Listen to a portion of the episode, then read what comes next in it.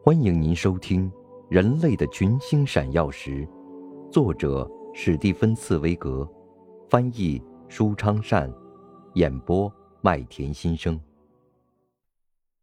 第一百三十二集，一座怅然若失、惊慌失措的城市。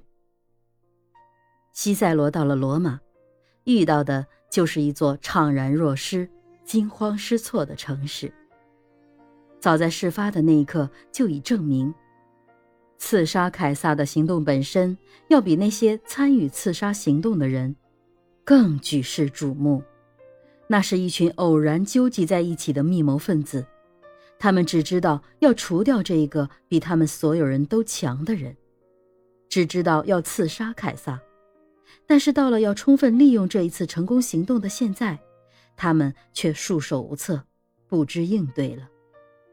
元老院的元老们犹豫不决，不知道是赞成这次刺杀行动呢，还是应该谴责这次行动。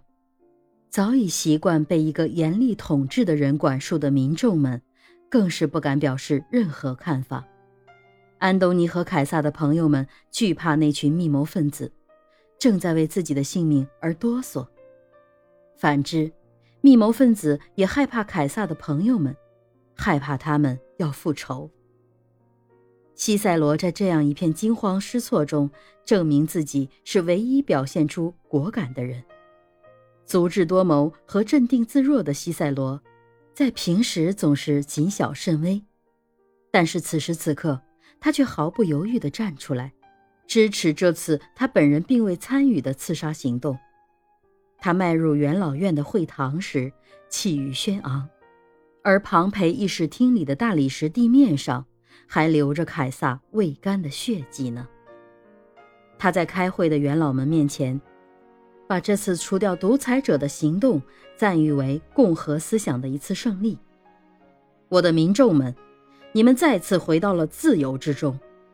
他慷慨陈词：“你们，布鲁图斯和卡西乌斯，你们完成了不仅是罗马国家最伟大的行动，而且也是人世间。”最伟大的行动。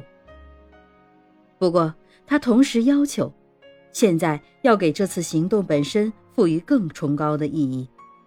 密谋者们应该果断地去掌握凯撒死后暂时搁置的政权，而为了拯救国家，为了重建罗马人的古老法治，要迅即充分利用这一次行动的成功。西塞罗说：“安东尼的执政官职务应该被免除。”行政权应该被移交给布鲁图斯和卡西乌斯。为了迫使独裁统治永远给自由让位，这位始终遵循法律的西塞罗，却在这个极短的、具有世界历史意义的时刻，第一次打破了墨守成规的法律。然而，密谋者们的软弱现在暴露出来了。他们只会策划一次密谋，只会完成一次谋杀。他们仅有的力量是把五寸长的匕首捅入一个手无寸铁的人的身体，随后他们自己的决心也就完了。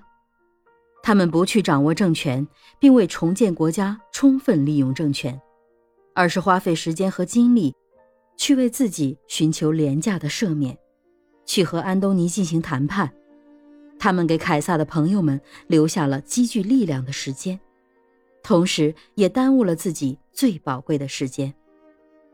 西塞罗敏锐地认识到这种危险，他察觉到，安东尼正在准备反击，不仅要干掉这些密谋者，而且也要消灭共和思想。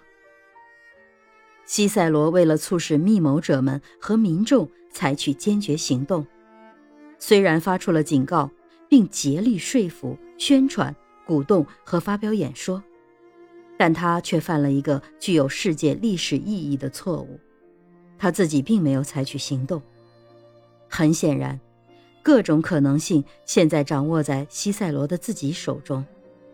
元老院已经准备支持他，民众们原本就是只期待有一个坚决而勇敢的人站出来控制局面，接住从凯撒强大的手中掉下来的缰绳。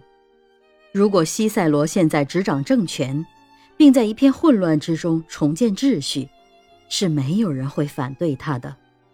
所有的人只会松一口气。